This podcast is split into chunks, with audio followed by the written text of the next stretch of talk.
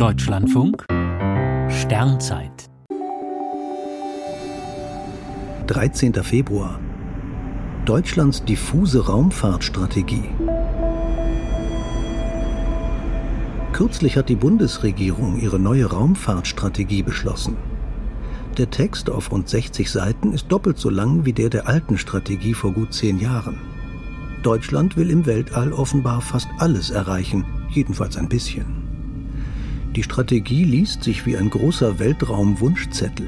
Natürlich geht es um europäische und internationale Zusammenarbeit, um etablierte Firmen und Start-ups der neuen Raumfahrtszene. Man will weiterhin mit Raumfahrt den Klimawandel erforschen und Ressourcen schonen.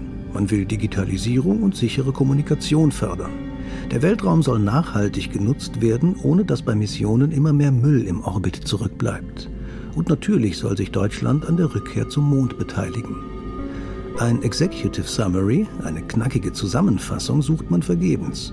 Dafür hätte man bei den erwähnten Themen Prioritäten setzen müssen, was vermutlich zu Streit zwischen Politik, Raumfahrtagentur und Industrie geführt hätte.